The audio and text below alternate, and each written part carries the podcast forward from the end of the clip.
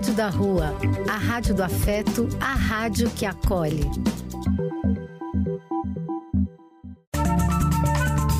Apoio: Casa de Vó, Banho para Geral e Instituto de Políticas Relacionais. Programa do Véio. A alegria do véio pulsando nas ruas, falando da vida, do amor e das pessoas.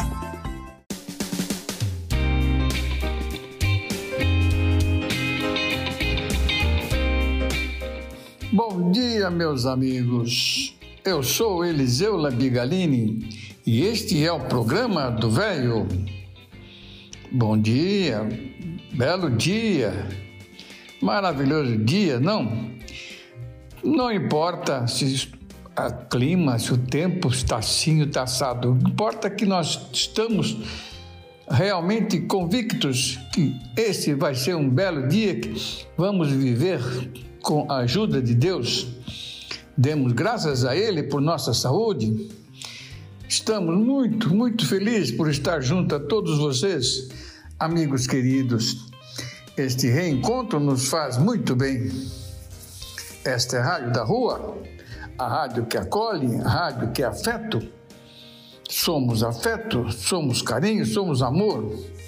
Este é o nosso sarau virtual de hoje, nossa reunião festiva. Sejam todos muito, muito bem-vindos. Continuamos sendo o nosso programa. Esse é o nosso programa, programa do velho. Vamos nos divertir até às 12 horas? Vamos! Grande abraço a todos os locutores da Rádio da Rua. Grande abraço a todos os ouvintes que nos prestigiam, prestigiam com sua audiência, a quem agradecemos muito. Precisamos ficar atentos a tudo que nos cerca, contra tudo de errado que aí está, sobre os quais não podemos, não devemos nos conformar. Repetindo sempre aquele pensamento temos que ser tal e qual aquele passarinho que leva uma gota de água que seja em seu bico para ajudar a apagar um fogo enorme na floresta. Esse fogo enorme na floresta está representado por guerra, por fome, por miséria, por preconceito racial, por aumento de moradores de rua, aumento de miseráveis, aumento de pobreza aumentando sempre, meu Deus. Mas nós temos que ser sempre otimistas. Vamos votar conscientes, vamos tentar mudar, ajudar a mudar essa nossa situação. Vamos sabendo que vamos em frente, que atrás vem gente. Grande abraço a todos. Muito obrigado pela audiência. Meus amigos, em 1942, Erivelto Martins compôs Ave Maria no Morro. O cardeal do Rio de Janeiro, Dom Sebastião Leme, considerou a música uma heresia e fez pressão para que fosse censurada. Felizmente, não conseguiu. A música tornou-se um clássico e já foi cantada em catedrais na Alemanha, na Suíça, na Áustria e em vários outros países. Para reviver esse grande sucesso, ouçamos a interpretação ao vivo, em espanhol, do tenor belga Helmut Lott. Diagnosticado com autismo, fala vários idiomas, num cenário e atmosfera especiais, cuja performance contou com orquestração que valorizou ainda mais essa grande apresentação. É realmente um momento encantador. Vale a pena ouvir. Com vocês, Ave Maria no Morro. Love is the essence of human life. A life deprived of love is no life. Yet, no matter how human love may be, it is also something more than human, because sincere love always brings heaven a little bit closer.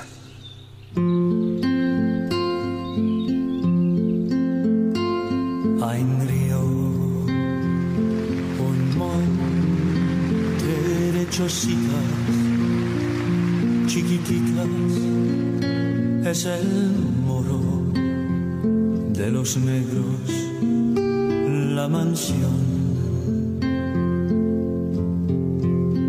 Es tan humilde, tan desgraciada y tan sencilla, ni siquiera una capilla la cobija para rezar.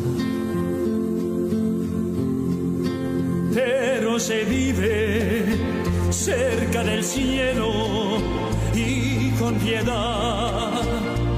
Y la noche con su manto cubre la choza, llega la paz. Allá se escucha al fin del día una plegaria, allá se escucha al fin del día una plegaria, Ave María.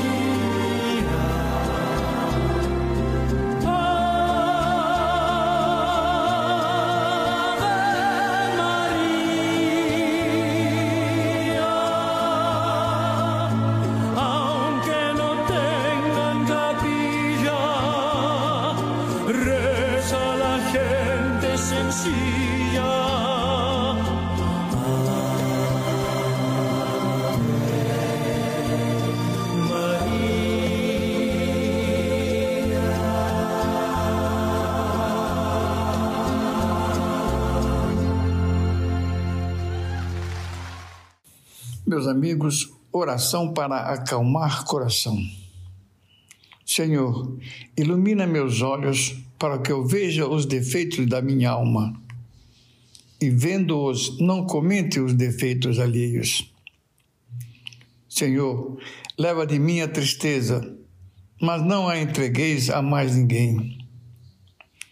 Encha meu coração com a divina fé, para sempre louvar o vosso nome Arranca de mim o orgulho e a presunção. Senhor, fazei de mim um ser humano realmente justo. Dá-me esperança para vencer todas essas ilusões terrenas. Planta em meu coração a semente do amor incondicional e ajuda-me a fazer feliz o maior número possível de pessoas para ampliar seus dias risonhos e resumir suas noites tristonhas. Transforme meus rivais em companheiros, meus companheiros em meus amigos, e meus amigos em entes queridos. Não permita que eu seja um cordeiro perante os fortes, nem um leão perante os fracos. Dá-me, Senhor, a sabedoria para perdoar e afasta de mim o desejo da vingança. Amém. Meus amigos queridos, eis o editorial do programa de hoje. Nosso país não está preparado para envelhecimento da população. O Brasil pagará caro, pagará preço alto se acumular pessoas carentes e doentes. O envelhecimento da população brasileira já é uma realidade, como aponta a última pesquisa divulgada pelo IBGE. Apesar disso, o país não está se preparando para enfrentar as consequências desse fenômeno nas próximas décadas, afirmam especialistas. Diante desse cenário, os médicos projetam que o Brasil deve pagar um preço alto, pois vai acumular pessoas doentes, carentes, com incapacidades e sem saber quem vai cuidar delas. Países desenvolvidos primeiro enriqueceram para poder envelhecer. As pessoas serão na velhice o produto de tudo o que aconteceu na sua vida antes. E nós estamos envelhecendo com pobreza e crescente desigualdade. A nova pesquisa do IBGE, divulgada em final de julho, mostra que a proporção de pessoas abaixo de 30 anos recuou de praticamente 50% da população em 2012 para 44% em 2021. No período, o número de brasileiros nesta faixa etária baixou de 98 milhões para 93 milhões, ou seja, uma queda de 5,4%. Meus amigos, no programa de hoje estamos prestando três homenagens especiais nesse mês de agosto. Dia 11 comemora-se Dia do Estudante e nós registramos aqui a importância do estudo para todos nós. Sem estudo não se consegue nada na vida. E o nosso país está cheio de pessoas que sem estudo, porque não conseguem, não tem jeito, não tem, não tem saúde para poder andar tantos quilômetros para poder ir para a escola, não tem dinheiro para pagar a condução. O governo não incentiva nada no tocante à educação ou seja, não tem jeito mesmo, então fica, o estudante fica um número bem menor do que poderia ser. Nós tínhamos a obrigação de preparar nossos meninos e meninas para a vida e não prestamos. Os nossos governos sempre dão com outros interesses menos a educação menos a saúde. Para eles não interessa muito. E nós votando neles. E nós com esperança neles. Uma hora tem que mudar, não é isso? Bom, no dia 22 comemora-se o Dia do Folclore. Mas o que eu queria registrar mesmo é a beleza que é a homenagem que vamos prestar para o Dia dos Pais. Dia 14, hoje, comemoramos o Dia dos Pais. E gostaria de colocar aqui um texto que nos mandou a Helena. Em seguida colocarei, mas antes queria dizer que vários outros participantes escreveram sobre isso ou mandaram música. Ou seja, estamos dando a devida importância aos pais. Um grande abraço a eles, parabéns a eles todos, felicidades para todo mundo muito importante esse dia, não? Herói de verdade. Ele começou a recordar dos tempos que admirava os heróis. Homem-Aranha era seu preferido. Sonhava em andar pela cidade balançando nos prédios, enfrentar bandidos e salvar seu grande amor. Superman. Queria usar sua capa e voar pelo espaço chegando no planeta Krypton. Quando foi Batman, era amigo do Robin. Enfrentava o Coringa e era apaixonado pela mulher gata. Às vezes era o príncipe da Branca de Neve e cavalgava pelo bosque em um belo cavalo branco. Eram heróis imaginários que fizeram parte de sua vida desde a tenridade. Heróis que fazem parte do sorriso das crianças. Agora adulto e homem responsável ele pensa nos heróis, principalmente no herói de verdade, aquele herói que foi seu Homem-Aranha e o ajudou a escalar a parede da sala. Aquele herói que fez a capa vermelha do Superman com uma toalha de banho da mamãe e o ensinou a voar. Herói que foi o Robin e até mesmo a mulher gata. Tudo para vê-lo sorrir.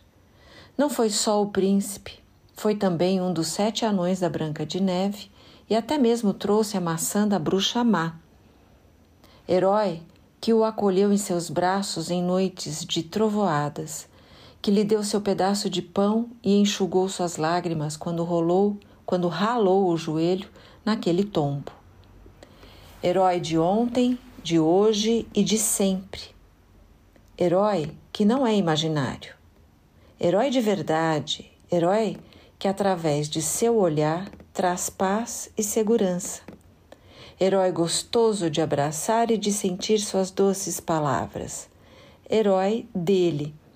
Herói de seus irmãos. Herói que não tem vergonha de brincar de herói imaginário, de príncipe ou até mesmo de boneca. Herói. Eternamente herói. Razão de viver, homem de valor, pai herói. Poema de Paulo Roberto da Silva, do livro Ana Banana, Caldo de Cana. Uma singela homenagem a vocês, pais, aos que estão aqui e aos que estão em outros planos, e desejar que vocês tenham um dia repleto de realizações, repleto de saúde aqui e acolá, junto dos seus, junto de nós. Um ótimo domingo e uma excelente semana. Meus amigos, conforme eu disse anteriormente, Helena não mandou homenagem ao Dia dos Pais, mas também mandou algo mais. Ela mandou uma, um texto que ela escreveu sobre a origem da comemoração desse Dia dos Pais. Vamos ouvi-la? Bom dia, amigos do programa do Véio. No próximo dia 14 foi instituído, que é o segundo domingo do mês, foi instituído o Dia dos Pais. Fiquei curiosa em saber por que isso, por que agosto, por que segundo domingo e de como começou isso tudo. E achei através da internet alguns sites e fiz aqui um resumo para vocês. No segundo domingo de agosto, costuma-se celebrar no Brasil o Dia dos Pais, criado para homenagear a figura paterna que é tão importante na criação de um filho. Uma das datas mais comemoradas no mundo todo, assim como o Dia das Mães. Além disso, também é uma data que impulsiona muito o comércio. Embora seja comemorado em muitos países, o dia escolhido pode ser diferente para cada região. Vamos agora aqui buscar a origem. A versão mais plausível é de 1909, quando uma jovem de Washington, nos Estados Unidos, chamada Sonora, teve uma ideia de escutar uma mensagem em homenagem ao Dia das Mães, celebrado desde 1908 no país. Sonora decidiu então criar uma data para homenagear e mostrar o orgulho que sentia de seu pai, William Jackson Smart, um veterano da Guerra Civil. Muito dedicado, o ex-combatente teve a tarefa de criar os seis filhos sozinho, após perder a esposa em seu último parto. A garota então escolheu o dia 19 de junho, data do nascimento do seu pai, e enviou uma petição às autoridades e igrejas locais, onde a Associação Ministerial de Spokane apoiou a ideia, comemorando o primeiro Dia dos Pais em 19 de junho de 1910. A escolha do símbolo do evento foi uma rosa, sendo as vermelhas para dedicar aos pais vivos e as brancas aos falecidos.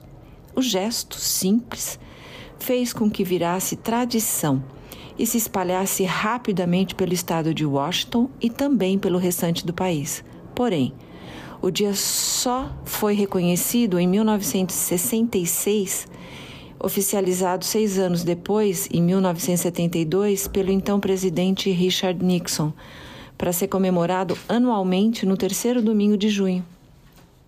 Agora, tem uma origem mais antiga. No entanto, há uma versão bem antiga. Segundo historiadores, foram encontrados indícios de que a prática de homenagear os pais já existia há mais de 4 mil anos.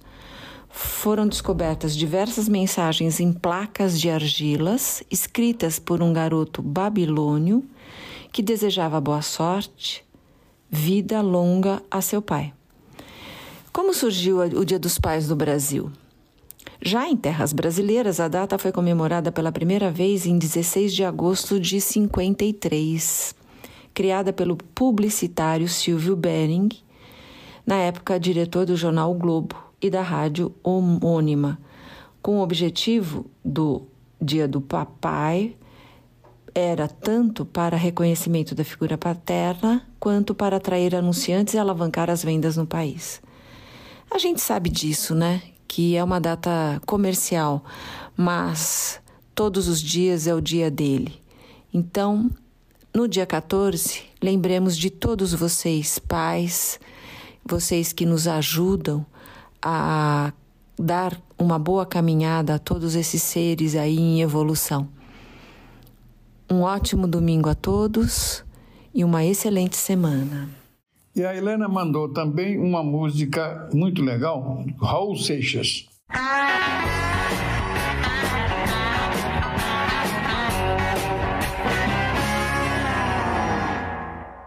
Hoje é segunda-feira e decretamos feriado.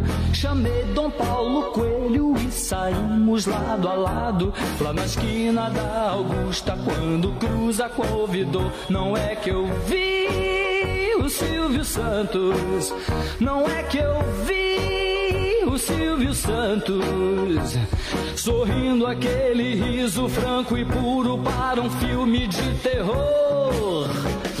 Como é que eu posso ler se eu não consigo concentrar minha atenção?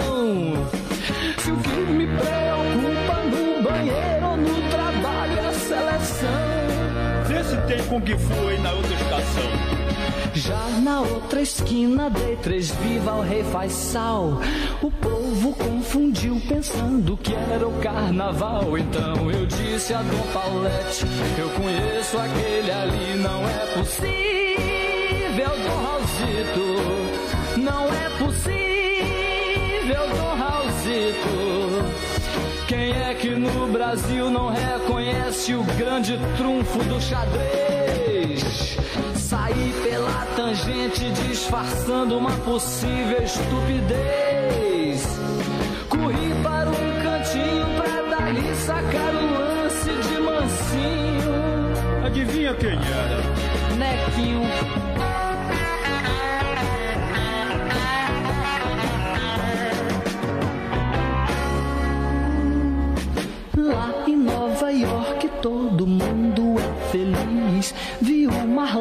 Dançando o último tango de Paris. Pedi cerveja e convenci ao garçom do botequim a não pagar o tal do casco. Ele aceitou, pois sou um astro. E de uma cobertura no Leblon, que ela é a cena dando aquela. Enquanto o povo embaixo grita é o rei que é despenca da janela. É quando a 120 o Fittipaldi passa quem ele atropela. Meu Deus, Nequinho tinha umas três velas. Vamos barricar os grandes heróis. Vamos em frente, vamos cowboys.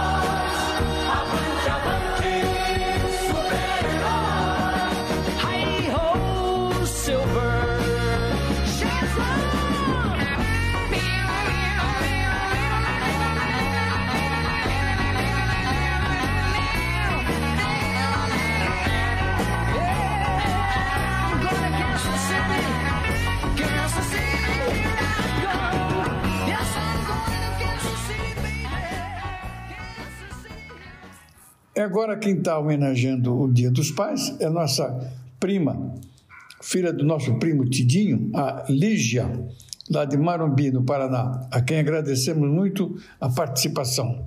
Muito obrigado, Lígia. Um grande abraço para você, viu? Quando o filho aprende com o pai, ambos dão risada. Quando o pai aprende com o filho, ambos choram. Shakespeare é preciso e certeiro ao transmitir em palavras a situação que vários pais e filhos se encontram várias vezes. É natural aprender coisas novas com o seu pai, mas quando é você que tem que ensinar algo a ele, geralmente é uma situação que leva às lágrimas, porque envolve sofrimento ou uma surpresa muito grande. Mas o importante é no final é sempre trocar aprender e manter a chama do amor pelo seu pai acesa. Com mensagens simples, frases rebuscadas ou um singelo eu te amo, não deixe para amanhã a sua demonstração de afeto pelo seu pai. Eles merecem. E agora a homenagem ao Dia dos Pais é uma mensagem que nos mandou a Cíntia, que é um, um texto de Chico Xavier, psicografado Espírito Emmanuel trago para vocês, em homenagem ao Dia dos Pais, um pequeno trecho do livro Seara da Fé, psicografado por Chico Xavier pelo espírito de Emmanuel. Dia de Deus. Pensando em Deus, pensa igualmente nos homens, nossos irmãos. Detente de modo especial na simpatia e no amparo possível em favor daqueles que se fizeram pais ou tutores. As mães são sempre revelações angelicais de ternura, junto aos sonhos de cada filho, mas é preciso não esquecer que os pais também amam e se perdeu a juventude carregando as responsabilidades do lar. Aquele se entregou a pesados sacrifícios, apagando a si mesmo, para que os filhos se titulassem com brilho na cultura terrestre. Outros se escravizaram a filhinhos doentes. Muitos foram banidos do refúgio doméstico, às vezes pelos próprios descendentes. Exilados que se acham em recantos de imaginário repouso, por trazerem a cabeça branca por fora e, em muitas ocasiões, alquebrada por dentro, sobre a carga de lembranças difíceis que conservam em relação aos infortúnios que atravessaram para a família, para que a família sobrevivesse. E ainda outros renunciaram à felicidade própria a fim de se converterem nos guardiões da alegria e da segurança de filhos alheios. Compadece-te de nossos irmãos, os homens que não vacilaram em abraçar amargos compromissos a benefício daqueles que lhes receberam os dons da vida. Ainda mesmo aqueles que transviaram ou enlouqueceram sobre a delinquência, na maioria dos casos, nos merecem respeitoso apreço pelas nobres intenções que os fizeram cair. A vida comunitária na Terra hoje instituiu datas de homenagens às profissões e pessoas. Lembrando isso, reconhecemos por nós que o Dia das Mães é o dia do amor, mas reconhecemos também que o Dia dos Pais é o dia de Deus. E agora a Cíntia nos mandou um texto sobre Vila Lobos. Toda semana ela nos brinda com uh, a vida de compositores mundiais. E dessa vez é sobre Vila Lobos. Muito obrigado, Cíntia. Queridos amigos e ouvintes do programa do Véio, hoje, em continuação à vida e obra de compositores de música clássica, inicio os compositores brasileiros, trazendo Vila Lobos. Heitor Villa-Lobos foi um maestro e compositor brasileiro, um dos mais originais do século XX. Graças ao emprego de ritmos brasileiros e de instrumentos de percussão, sua vasta obra inclui concertos, sinfonias, óperas, bailados, suítes sinfônicas e peças isoladas. Suas peças eram executadas no circuito dos mais prestigiados teatros europeus e americanos. Heitor Villa-Lobos nasceu no bairro das Laranjeiras, na zona sul do Rio de Janeiro, no dia 5 de março de 1887.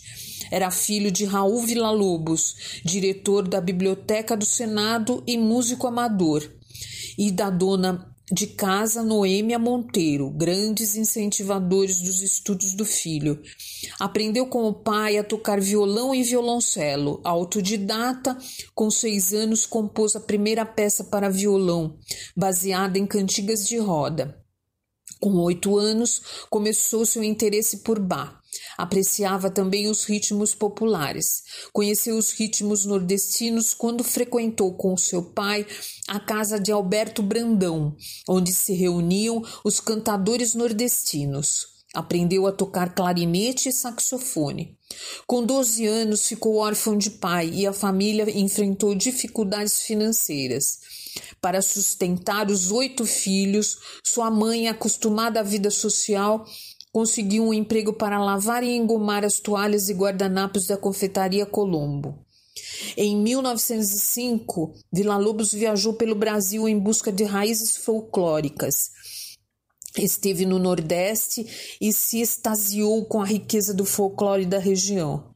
Esteve no Sul, no Centro-Oeste e na Amazônia, com a mesma curiosidade com que antes fora ao Nordeste. Em 1907, escreveu Os Cantos Sertanejos para pequena orquestra. Nesta época, buscando uma formação acadêmica, matriculou-se no curso de harmonia de Frederico Nascimento no Instituto Nacional de Música, mas não se adaptou à disciplina dos estudos.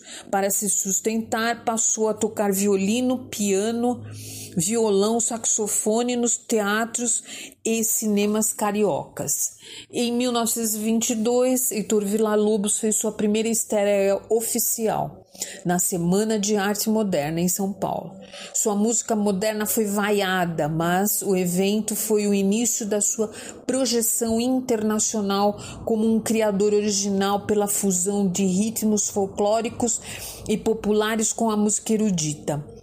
A crítica demorou a entender. Em 1923, com 36 anos, financiado pelo governo, desembarcou em Paris para mostrar seu talento, retornando em 1924. Em 1927, voltou à Europa, financiado pelo milionário Carlos Gimli. Nessas viagens, apresentou concertos de suas obras, regendo importantes orquestras do continente europeu. O auge da criatividade de Heitor Villa-Lobos se deu na década de 30, quando deu início à série das nove baquianas brasileiras, suítes para diversas combinações de instrumentos que expressam a afinidade entre bar e procedimentos melódicos e harmônicos da música popular e instrumental brasileira.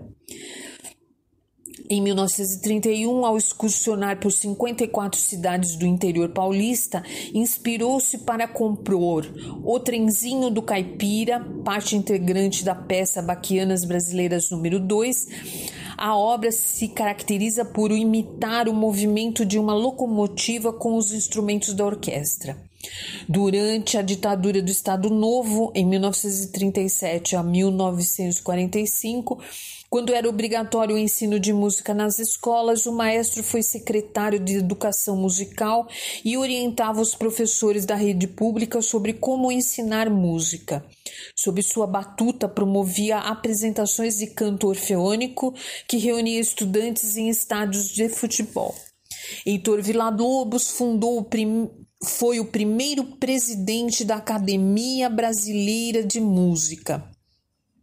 Era membro da Academia de Belas Artes de Nova York e recebeu o título honoris causa pela Universidade de Nova York. Vila Lobos deixou mais de 700 composições com destaque para as baquianas brasileiras em número de nove, entre elas a de número 4 para piano e a de número 5 para soprano, e conjunto de violoncelos, como também os choros, choro número 2 e choro número 5, e Descobrimento do Brasil, quatro suítes.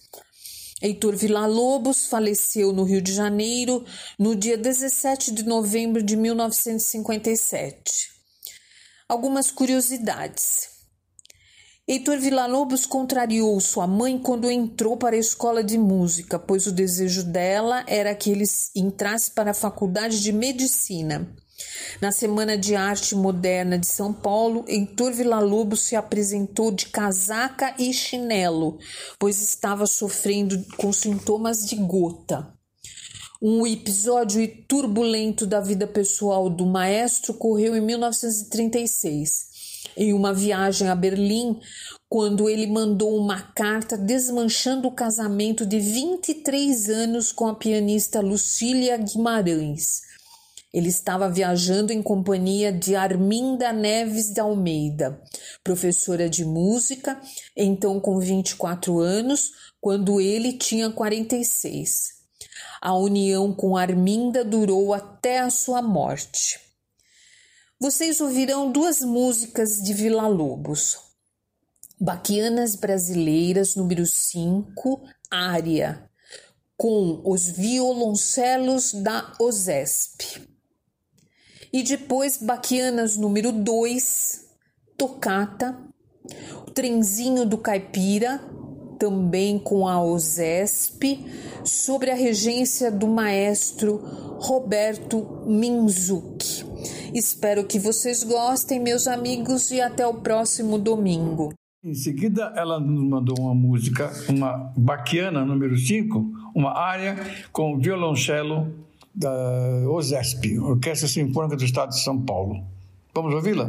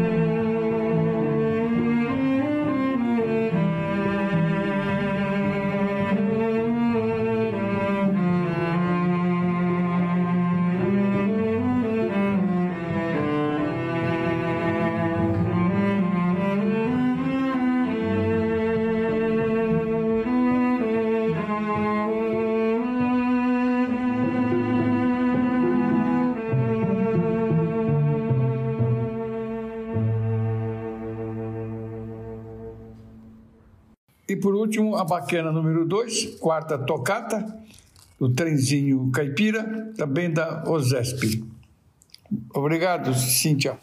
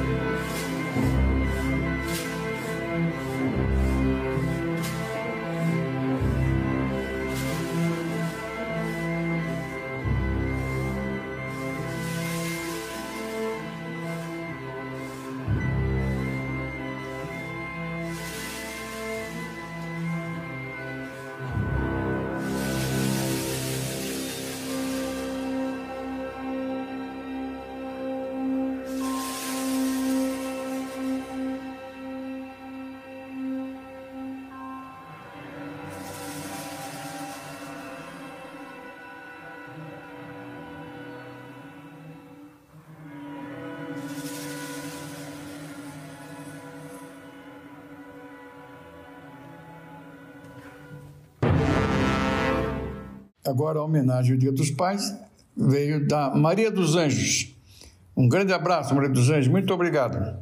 Olá, amigos. Hoje, 14 de agosto de 2022, eu quero aqui desejar a todos os pais que comemorem o seu dia com suas famílias, seus filhos, com muita alegria, desejando a todos felicidades, e em especial meu filho, a meu genro e muito mais especial ainda a meu marido e a todos os nossos amigos do programa. Um grande abraço e tenham um excelente Dia dos Pais. E o texto agora que nos mandou, muito bonito, Maria dos Anjos. Olá, amigos. Hoje vou falar sobre o tempo. Quando você olha para o relógio, já chegou a hora do jantar. Antes mesmo que você se dê conta, já chegou o final de semana. Quando você olha o calendário, já acabou outro mês. E sem se dar por conta, um outro ano irá começar. Quando você é criança, olha para os seus avós e se pergunta: quantos anos me servem para chegar na idade deles? Quando você chega naquela idade e olha para trás, se pergunta: como é possível que os anos tenham passado tão rápido assim? Sem que você se dê conta, os anos passam.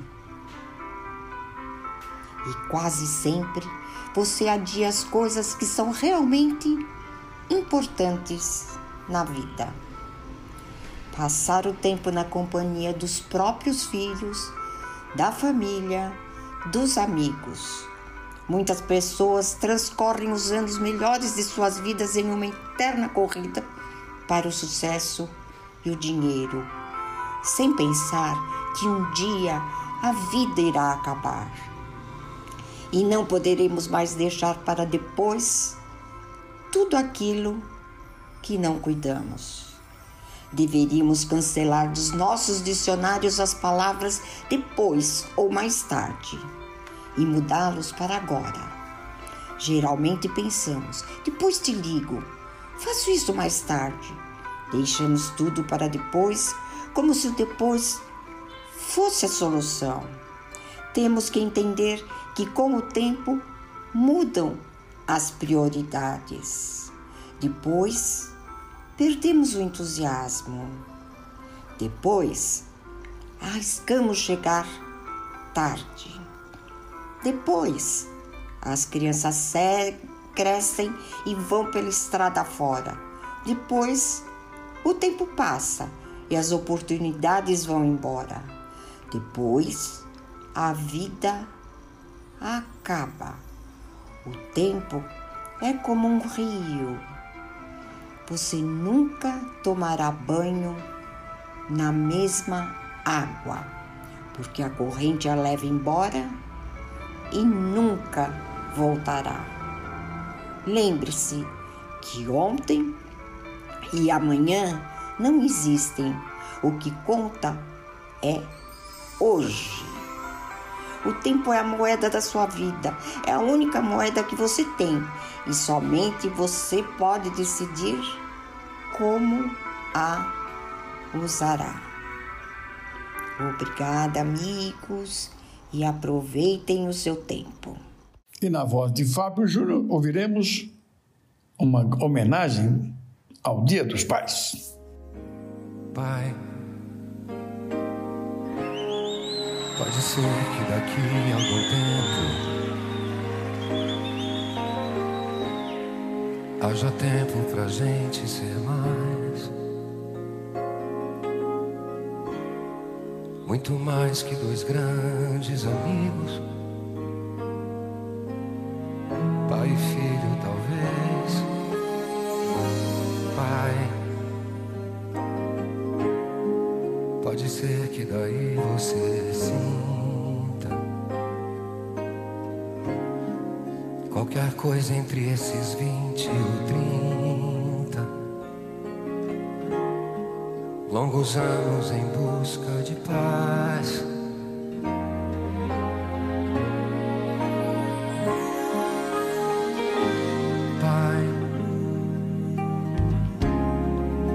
Pode crer, eu tô bem. Eu vou indo, tô tentando vivendo e pedindo com loucura pra você renascer.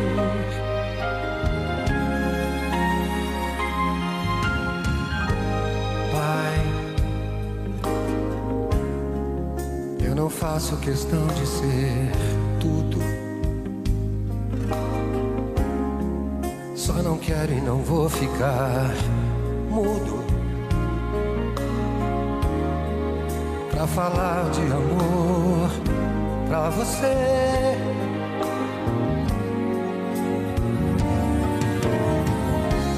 Pai, senta aqui que o jantar tá na mesa.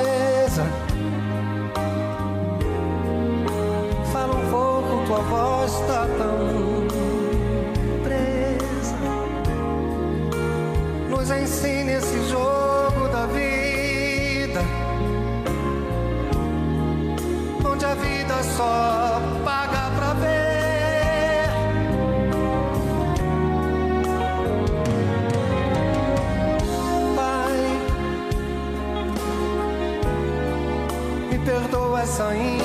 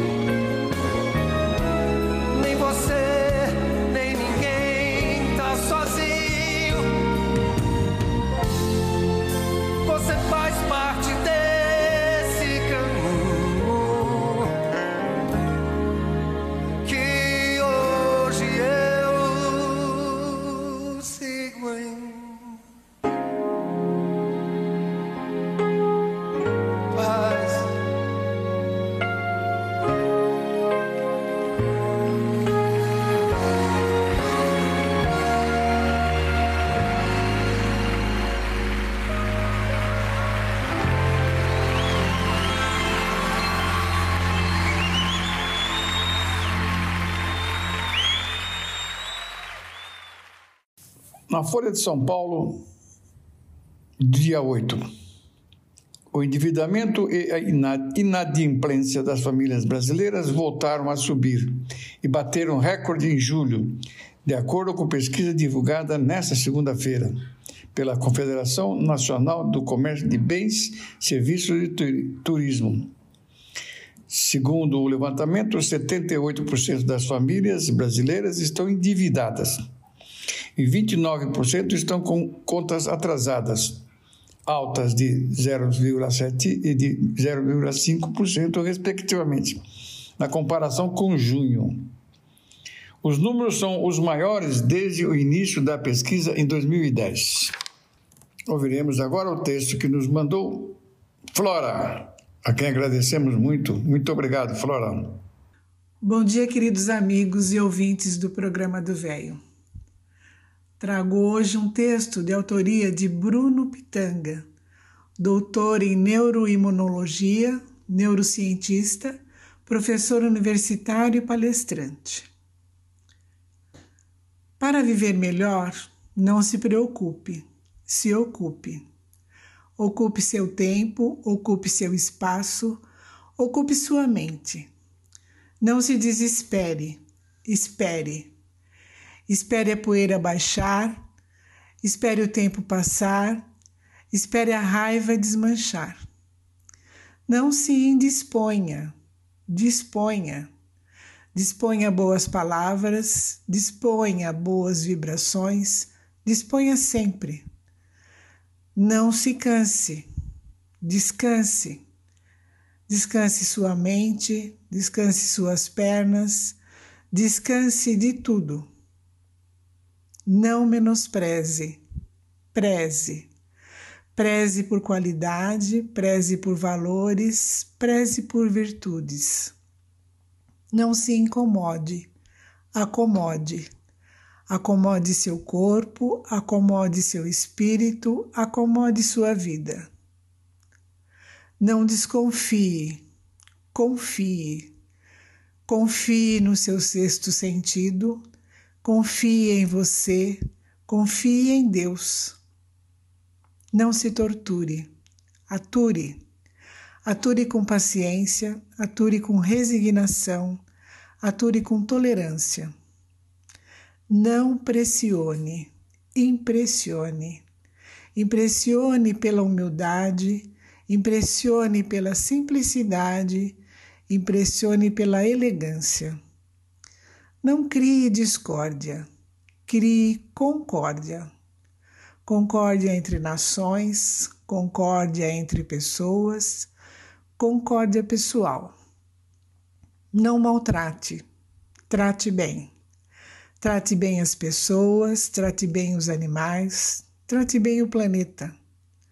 Não se sobrecarregue, recarregue.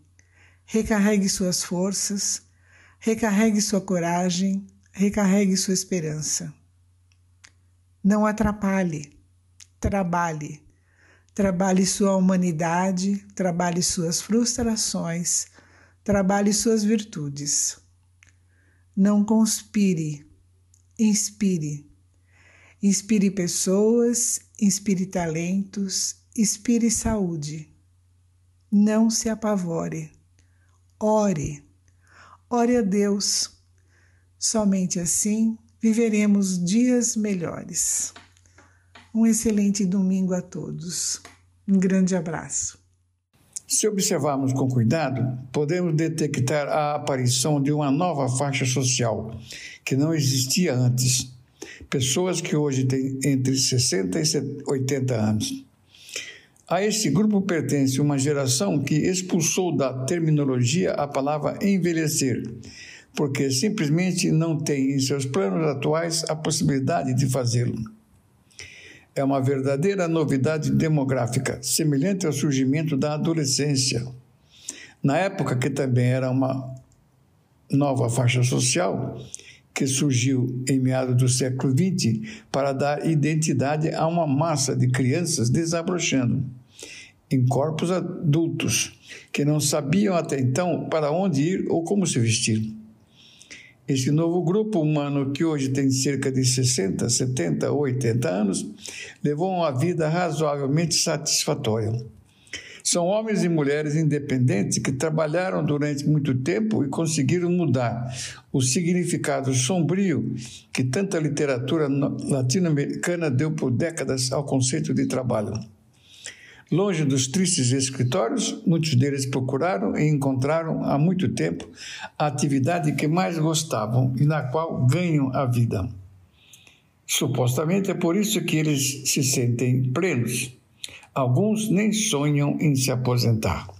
Vamos ouvir agora uma música bem legal. música Paciência, com Lenine.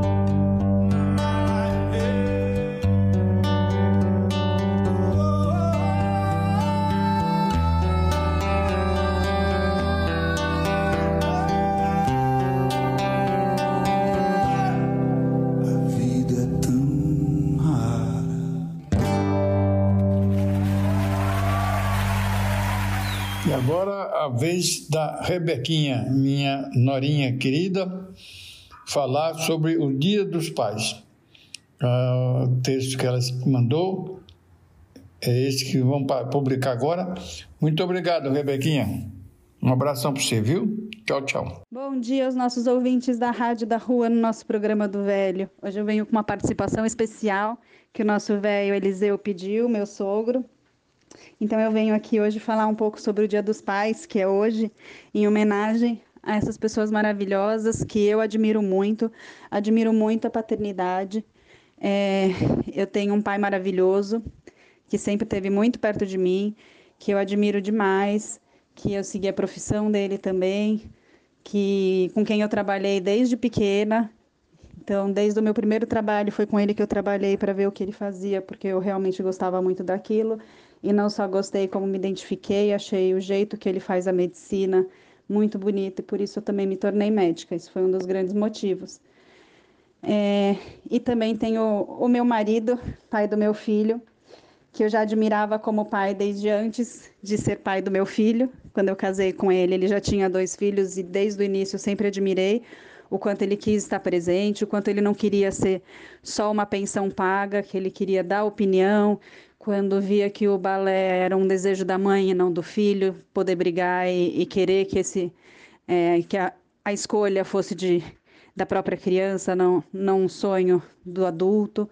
Então eu acho que isso é ser pai, isso é ser mãe, e esse é o dia da gente homenagear a pessoa certa. Hoje é o dia do protagonismo paterno.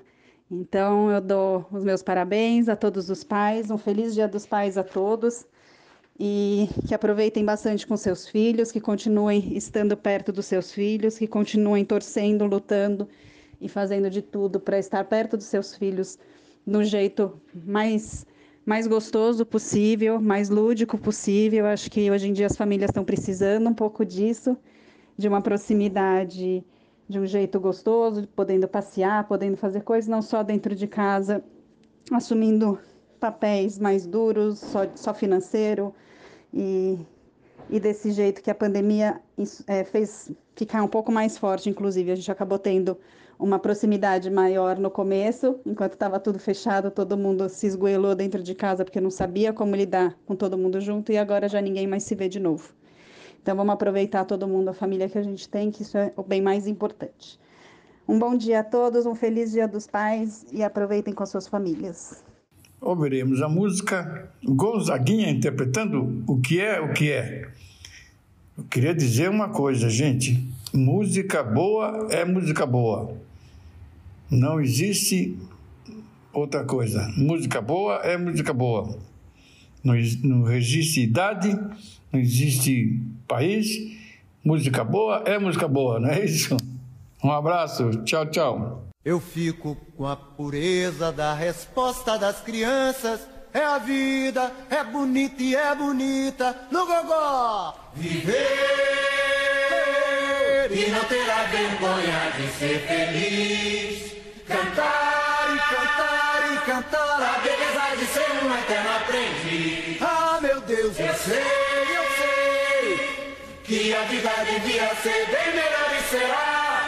Mas isso não impede que eu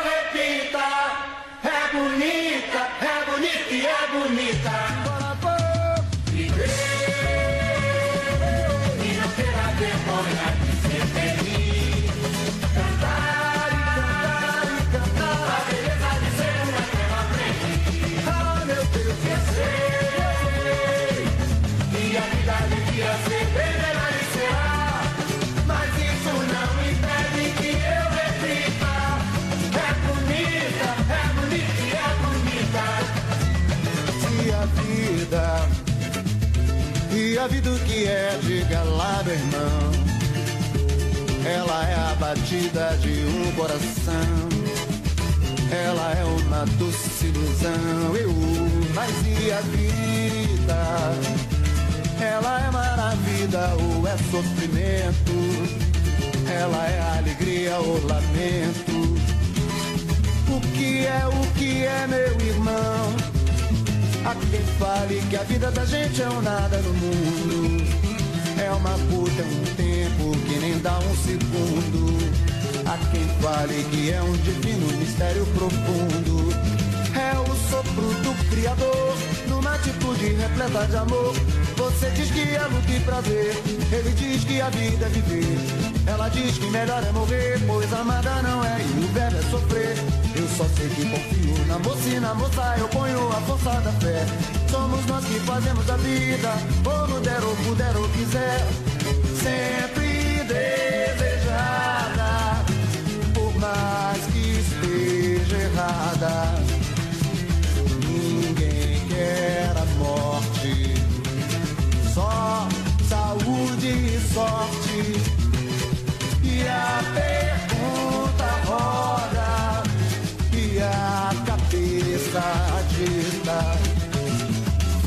com a pureza da resposta das crianças. É a vida, é bonita e é bonita. E não terá vergonha de ser feliz. Cantar e cantar e cantar a beleza de ser um eterno aprendiz. Ah, meu Deus, eu sei, eu sei. E a vida devia ser melhor e será.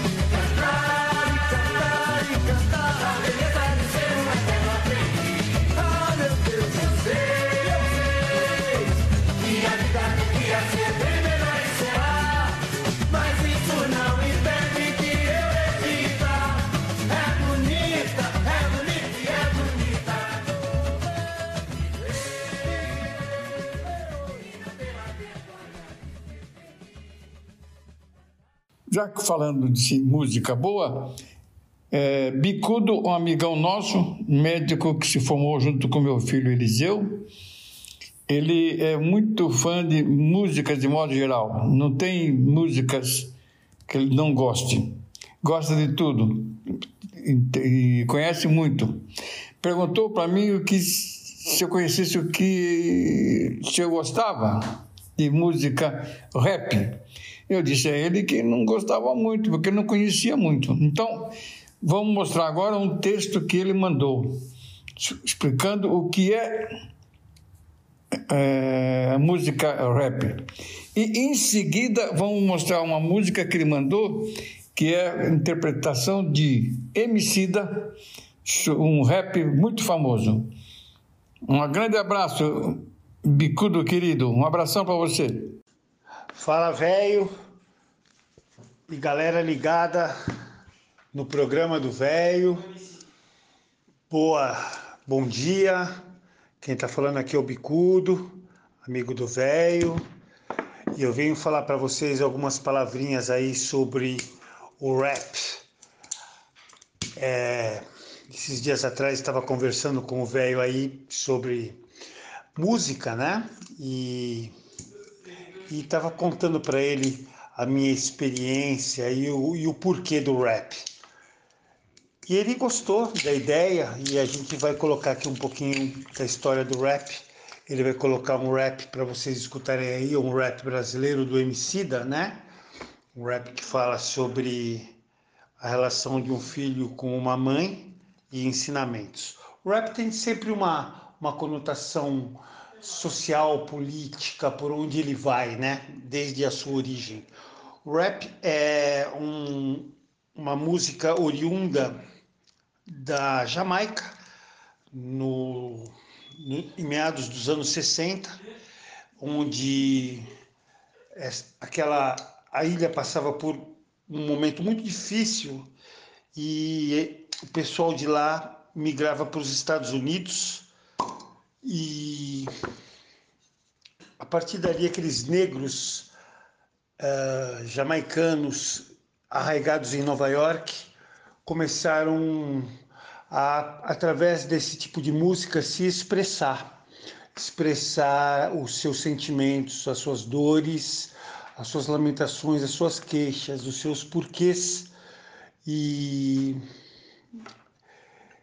e assim o foi. E assim foi. Uh, é um, uma música de conotação sempre social e política.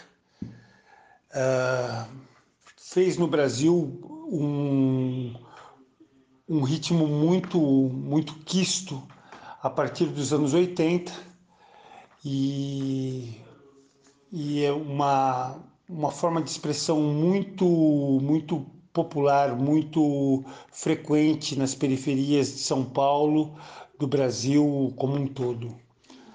Expressa os desejos das classes mais desfavorecidas e é expressada geralmente por negros e pardos. É isso, basicamente é isso. É, há uma, há uma uma quantidade imensa de subgêneros e cada vez mais, né? Cada vez mais. É isso. Um beijo a todos vocês. Vamos nos conversando e aprofundando essas, esses conhecimentos aí, tá bom? Beijo para todos vocês. Tchau, tchau.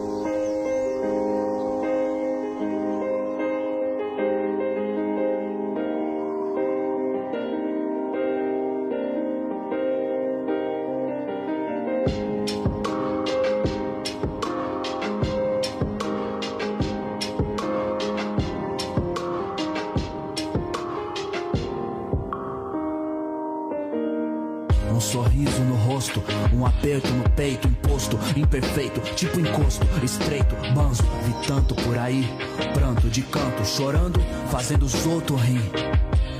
Me esqueci da senhora, limpando o chão desses boy, cuzão. Tanta humilhação não é vingança, hoje é redenção. Uma vida de mal me quer, não vi fé profundo, vê o peso do mundo nas costas de uma mulher Alexandre no presídio, eu pensando em suicídio aos oito anos, moça. De onde cê tirava força? Orgulhosão de andar com ladrão, trouxa. Recitando mal com ex, sem coragem de lavar uma louça. Papo de quadrada, doze, madrugada e pose. As ligação que não fiz, tão chamando até hoje. Dos rec no de Jose ao hemisfério norte, o sonho é um tempo onde as minas não tenham que ser tão forte. Nossas mãos encaixam certo. Peço um anjo que me acompanhe. De minha mãe. Em tudo eu vi a nós. A sós nesse mundo incerto. Peço anjo que me acompanhe. Em tudo eu vi a voz de minha mãe. Em tudo eu via nós. Outra festa, meu bem, tipo Orkut. Mais de mil amigos e não lembro de ninguém. Grunge, Alice in Chains, onde ou você vive Lady Gaga ou morre Pepe e Neném. Luta diária, fio da navalha, marcas várias, senzalas, cesáreas, cicatrizes, estrias, varizes, crises, tipo Lulu. Nem sempre é soul easy, pra nós punk é quem amamenta enquanto enfrenta a guerra. Os tanques, as roupas sujas, vida sem amaciante, bomba a todo instante, num quadro ao léu, que é só enquadro e banco dos réus, sem flagrante. Até meu jeito é o dela, amor cego escutando com o coração a luz do peito dela. Descreve o efeito dela, breve, intenso, imenso, a ponto de agradecer até os defeitos dela. Esses dias achei na minha caligrafia tua letra e as lágrimas molham a caneta. Desafia, vai dar mó treta quando disser que vi Deus. Ele era uma mulher preta.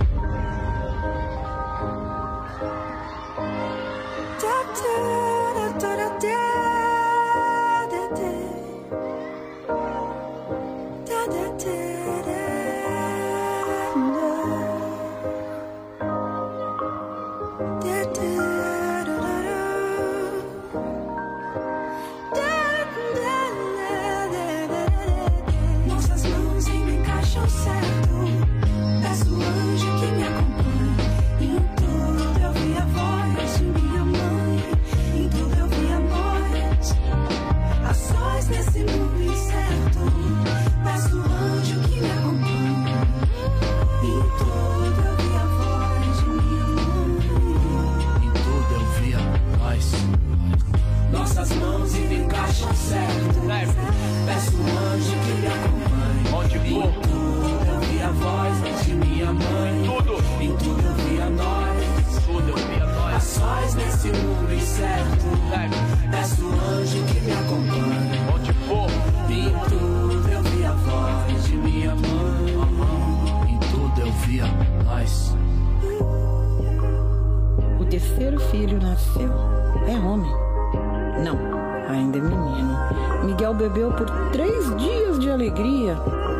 disse que ele viria, nasceu. E eu nem sabia como seria. Alguém prevenia. Filho é pro mundo. Não, o meu é meu. Sentia necessidade de ter algo na vida, buscava o amor das coisas desejadas, então pensei que amaria muito mais alguém que saiu de dentro de mim e mais nada. Me sentia como a terra, sagrada. E que barulho, que lambança, saltou do meu ventre contente, parecia dizer: é sábado, gente. A freira que o amparou tentava reter seus dois pezinhos sem conseguir, e ela dizia: Mas que menino danado! Como vai chamar ele, mãe? Leandro. Agora ouviremos Chico Buarque de Holanda. Que tal um samba?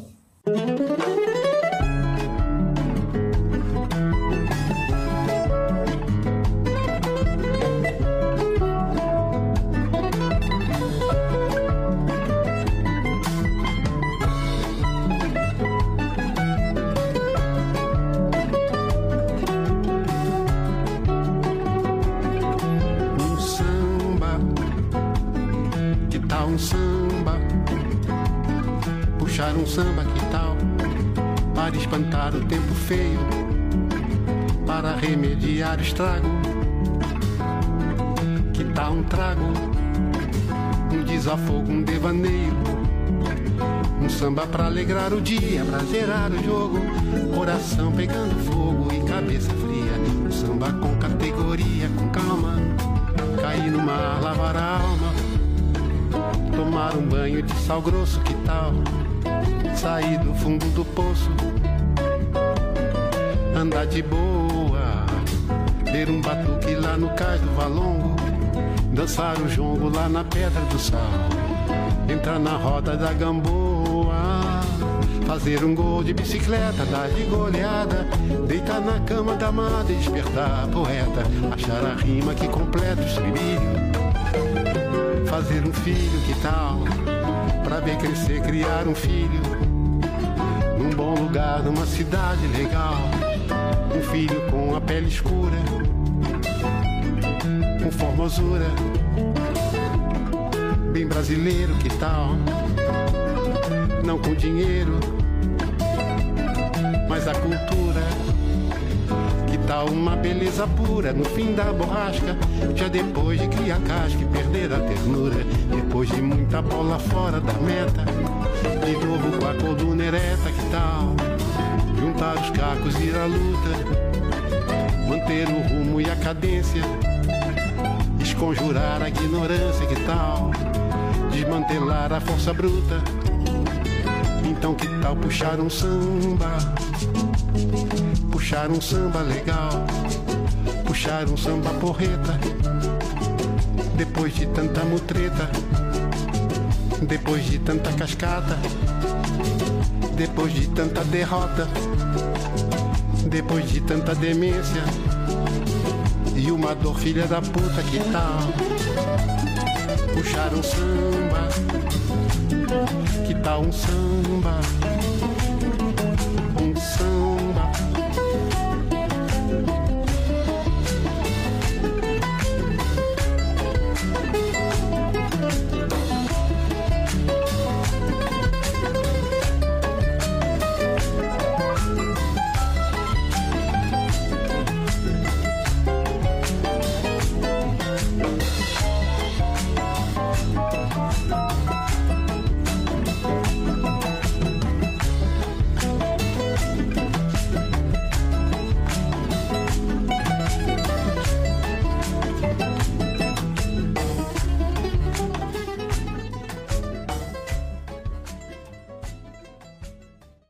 Amigos, a Prefeitura de São Paulo pretende reformar seis antigas unidades da Fundação Casa, atualmente desativadas, para acolher 600 pessoas em situação de rua.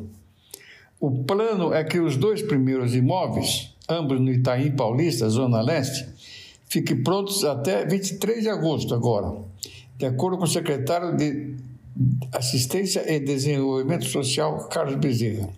As outras unidades que a gestão municipal prevê usar para abrigar moradores de rua ficam em Goianazes, Parque do Carmo e Taipas. Ele afirma que esse é um dos projetos que visam ampliar o leque de respostas a serem dadas à maior variedade de pessoas em situação de rua. Muito bem. Márcio, o padre Júlio Lancelotti, da Pastoral do Povo de Rua, no entanto, critica o uso de edificações, edifícios da da Fundação Casa como centros de acolhimento de pessoas em situação de rua. O argumento do padre é o seguinte: a arquitetura dela é específica para privação de liberdade. Ela é um quadrado todo para dentro. Ela não tem aberturas para fora. Não se faz cadeia ficar bonita. Não se faz cadeia virar casa. Aquilo ali foi concebido para ser cadeia, diz ele. Parece que eles, gestão municipal, miram e sempre chutam errado, porque não abriu ali uma casa de saúde ou um centro cultural, porque nada disso funciona numa concepção de cadeia. Padre Júlio diz ainda que uma grande parcela da população de rua já passou pelo sistema penitenciário Muitos centros de acolhida já lembram o centro de semi-liberdade e a prefeitura agora propõe isso. São instituições de controle que estigmatiza ainda mais essa população que é marcada pela aporofobia, palavra que remete à rejeição aos pobres. Temos agora a Monja Coy. Como desenvolver o amor próprio? Uma palavra da Monja Coy cai muito bem em todos os momentos na nossa cabeça. Vamos ouvi-la? Tem inúmeros livros sobre autoestima, amor próprio, e, e nós queremos obter isso de alguma forma para que não possa perdê-lo. Primeiro, tem causas e condições para pessoas que têm baixa autoestima, né? Tem coisas a ver com a gestação, seu, como foi a gestação o seu processo de gestação dentro do útero materno, como foi o seu nascimento, como foi as, as experiências suas de bebê, as experiências suas na infância. Tudo isso vai nos marcando e nos marca profundamente. Algumas pessoas foram muito estimuladas amorosa e positivamente pela família, pela mãe, pelo pai, pelo, por aqueles com que criados, pelos irmãos. Então, tem autoestima, ela já vem naturalmente com uma. É engraçado, eu tenho seis cachorrinhos que nasceram agora há pouco tempo e eu fiquei com duas fêmeas.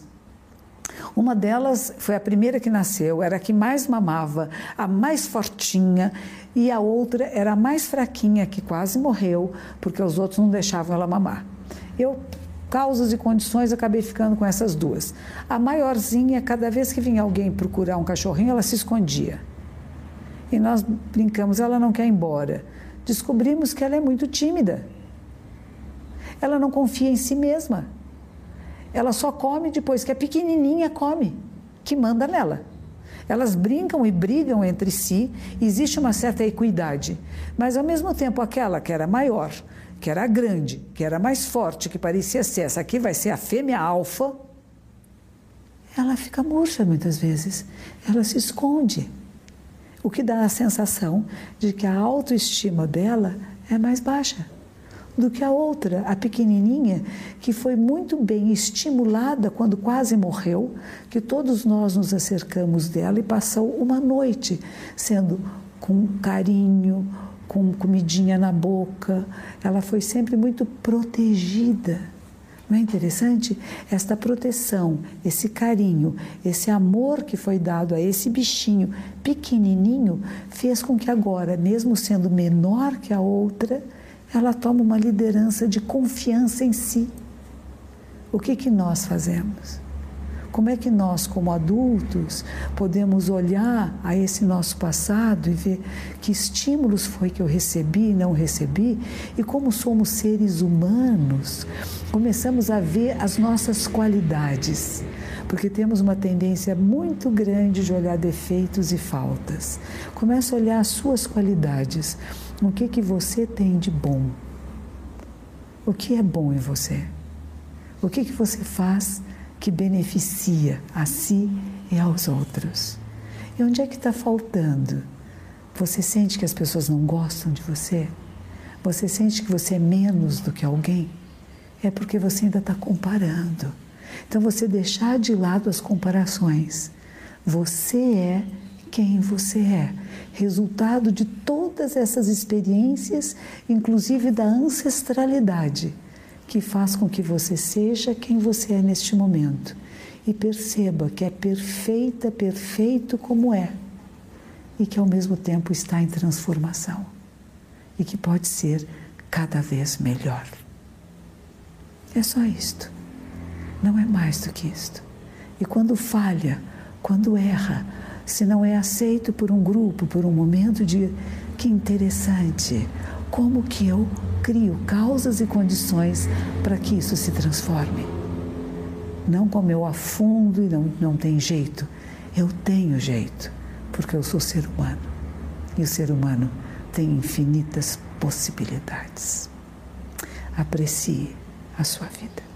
Agora vamos ouvir Elis Regina, como nossos pais. Que legal! Não quero lhe falar, meu grande amor coisas que aprendi nos discos. Quero lhe contar como eu vivi e tudo o que aconteceu comigo. Viver é melhor que sonhar. Eu sei que o amor é uma coisa boa. Mas também sei que qualquer canto é menor do que a vida de qualquer pessoa. Por isso, cuidar do meu bem. Há perigo na esquina. Eles venceram e o sinal está fechado para nós que somos jovens.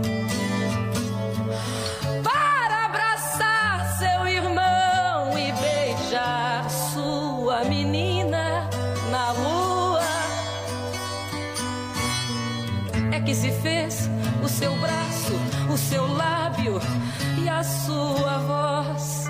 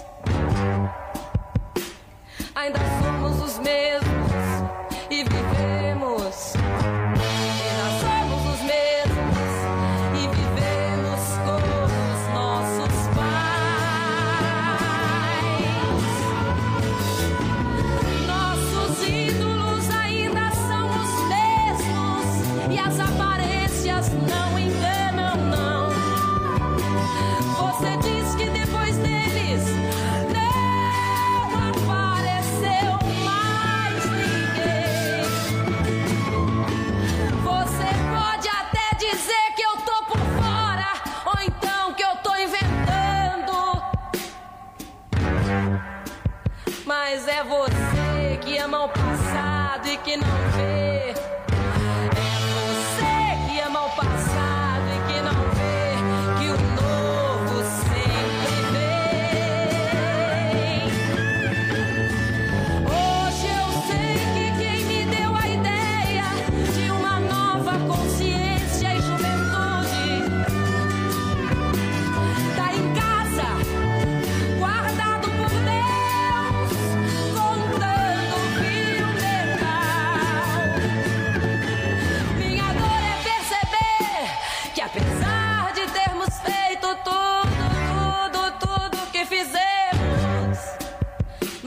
Nós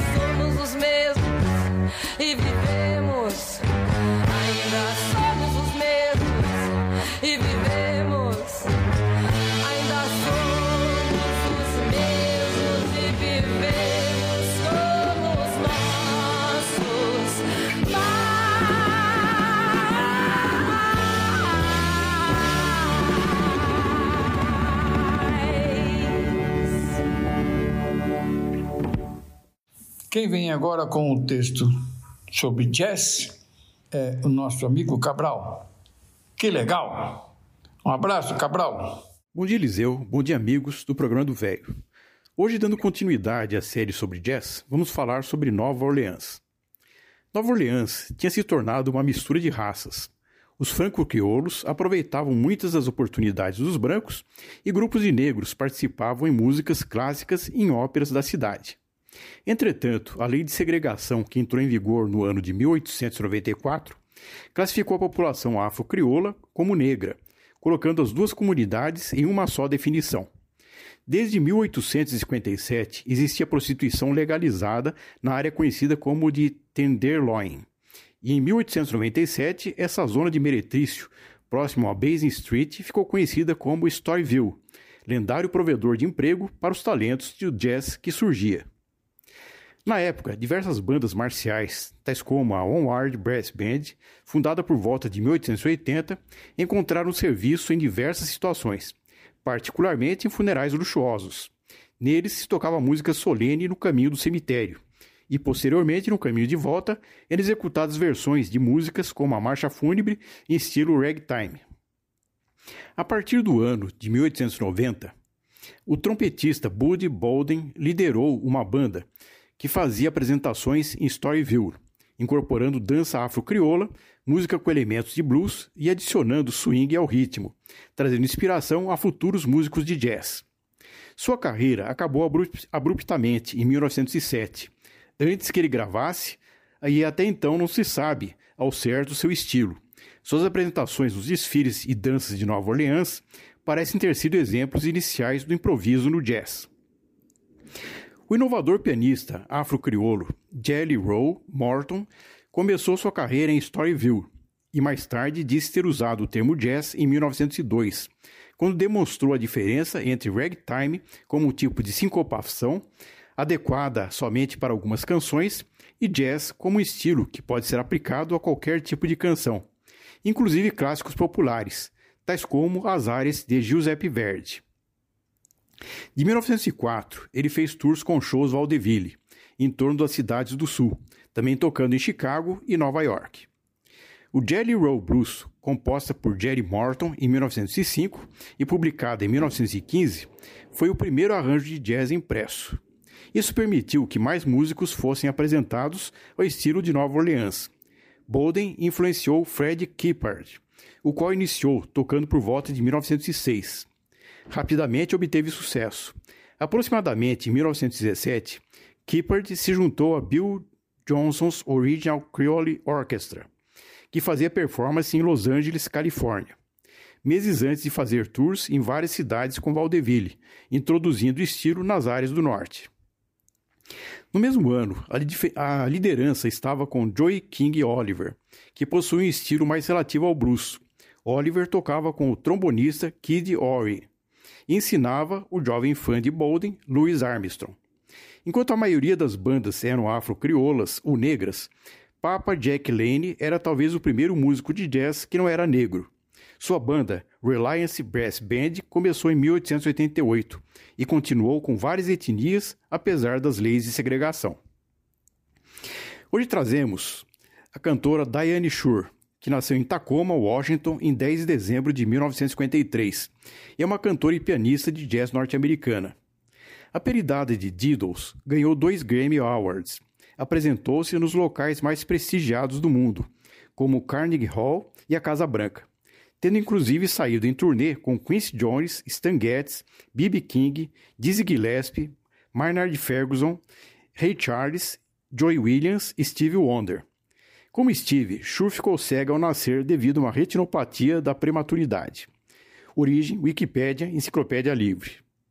É isso, meus amigos. Um forte abraço e uma ótima semana a todos. E agora o Cabral nos manda uma música. Diane Shore, Sunday Afternoon. Oh, legal. Obrigadão, Cabral.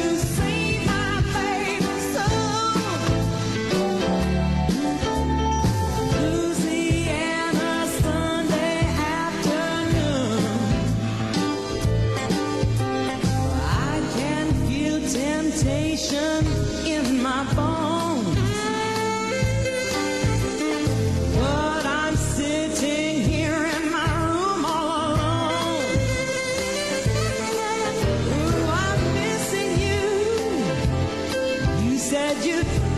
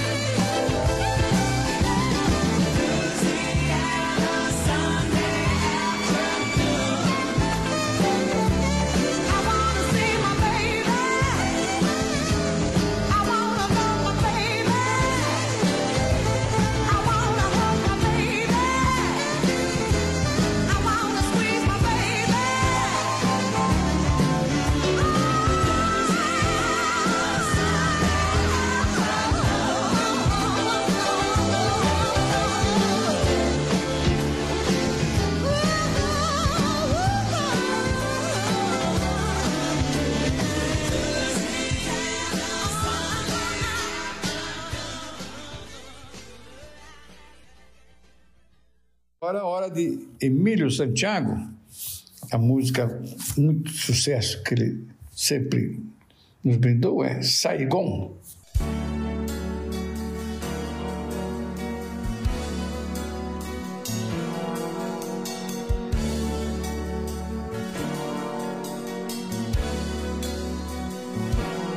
Tantas palavras,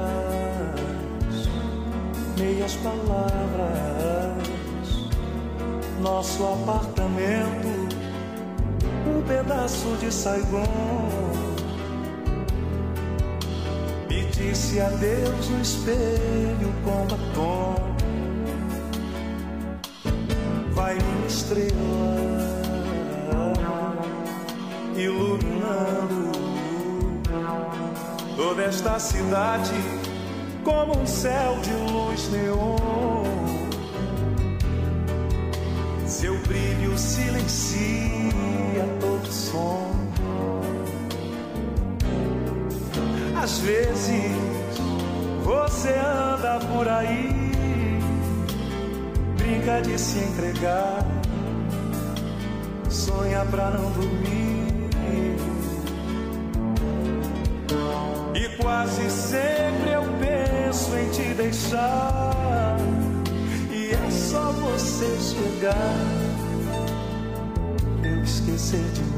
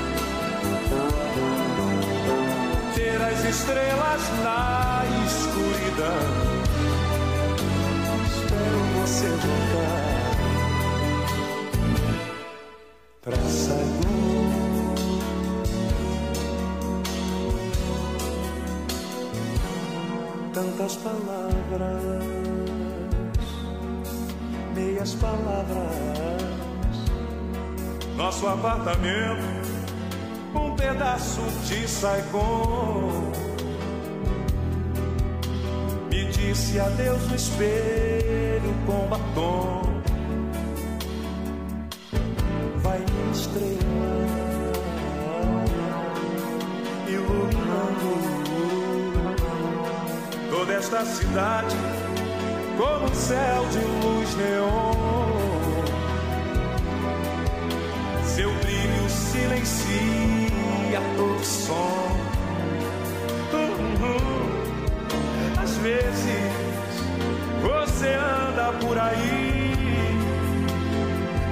De se entregar, sonha pra não dormir. E quase sempre eu penso em te deixar. E é só você chegar pra eu esquecer de mim.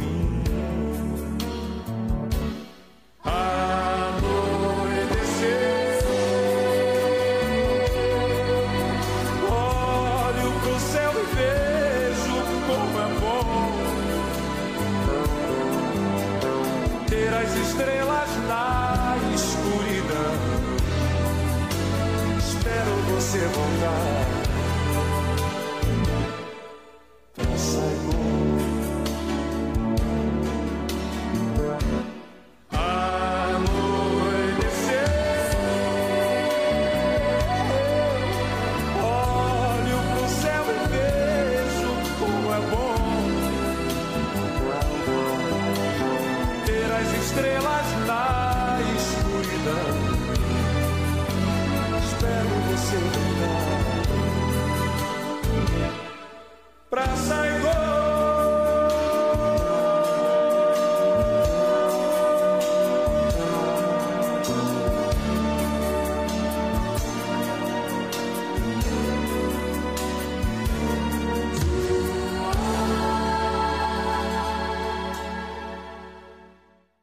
Quem nos manda uma mensagem agora sobre o Dia das Pais é a Patrícia. Vamos ouvi-la?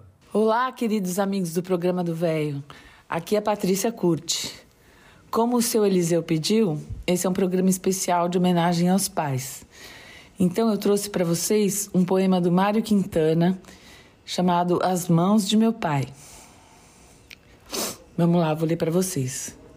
As tuas mãos têm grossas veias, como cordas azuis, sobre um fundo de manchas já da cor da terra. Como são belas as tuas mãos, pelo quanto lidaram, acariciaram ou fremiram da nobre cólera dos justos. Porque há nas tuas mãos, meu velho pai, essa beleza que se chama simplesmente vida. E ao entardecer, quando elas repousam nos braços da tua cadeira predileta, uma luz parece vir de dentro delas. Virá dessa chama que pouco a pouco, longamente, vieste alimentando na terrível solidão do mundo, como quem junta uns gravetos e tenta acendê-los contra o vento? Ah, como os fizeste arder, fulgir com o milagre das tuas mãos. E é, ainda, a vida que transfigura as tuas mãos nodosas. Essa chama de vida que transcende a própria vida e que os anjos um dia chamarão de alma. E a Patrícia nos manda duas músicas. Primeiro vamos ouvir Chico Buarque, O Filho que eu quero ter.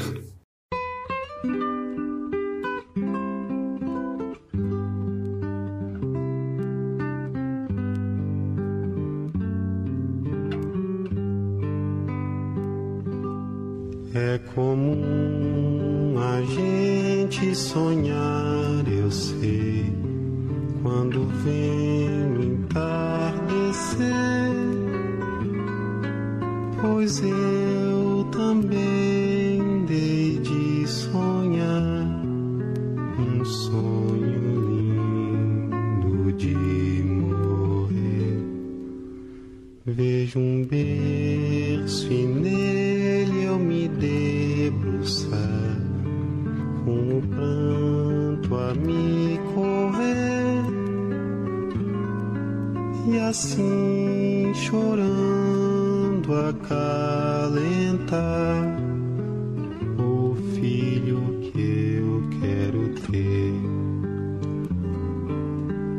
Dorme, meu pequenininho,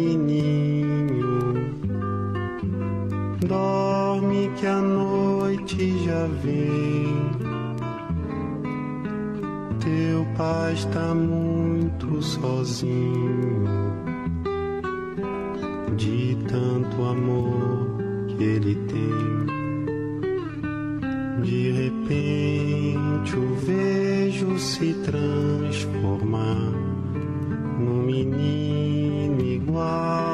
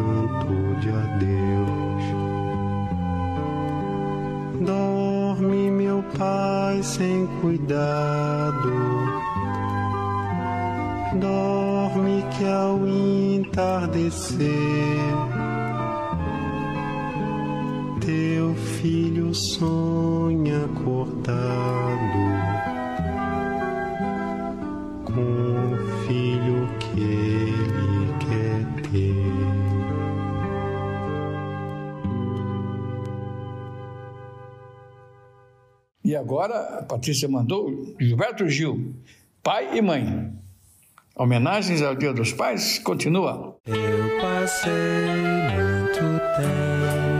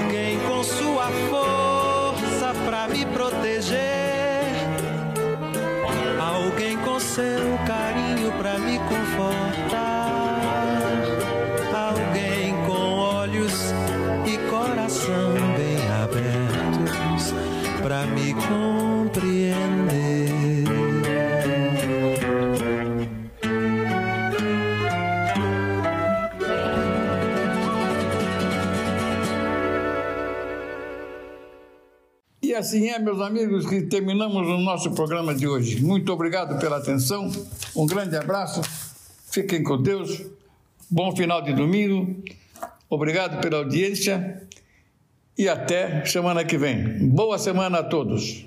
Tchau, tchau, gente. Muito obrigado, viu? Tchau, tchau.